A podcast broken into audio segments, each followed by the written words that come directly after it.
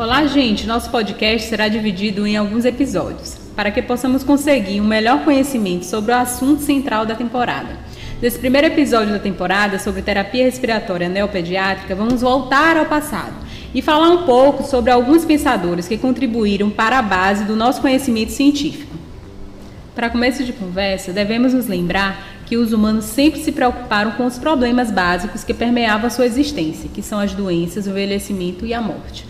E para tentar resolver esses problemas, todas as culturas da antiguidade desenvolveram tratamentos com ervas para muitas doenças e até cirurgias já eram realizadas nos tempos neolíticos. A nível de curiosidade, é interessante ressaltar que no tempo antigo a medicina já era praticada na Índia, na Mesopotâmia, no Egito e na China. O primeiro pensador a ser abordado nessa nossa rápida viagem no tempo será Hipócrates que baseava sua medicina em quatro fluidos ou humores essenciais: flegma, sangue, bile amarela e bile negra, e nos quatro elementos terra, água, fogo e ar.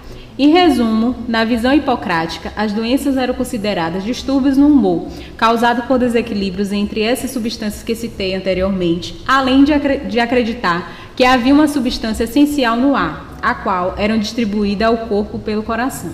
Hipócrates foi tão importante para a medicina que o seu juramento, que exorta os médicos a seguirem certos princípios éticos, continua sendo feito atualmente por muitos estudantes de medicina em sua graduação.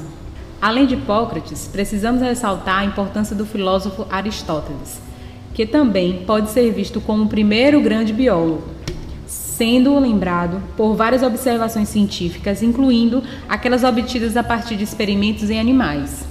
Erasistratos, que é considerado por muitos como o fundador da ciência da fisiologia, desenvolveu uma teoria pneumática da respiração em Alexandria, no Egito, no qual o ar pneuma entrava nos pulmões e era transferido para o coração.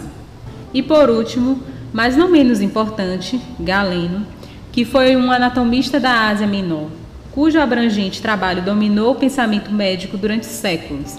Ele acreditava que o ar inspirado contaminava uma substância vital, que, de algum modo, carregava o sangue através do coração. E agora, como tudo que é bom dura pouco, chegamos ao final do nosso primeiro episódio. Mas não fique tristes, logo logo estarei de volta para continuarmos nosso tão vasto e estimulante assunto. Obrigada a todos que me ouviram até aqui, um forte abraço e até breve. Thank you.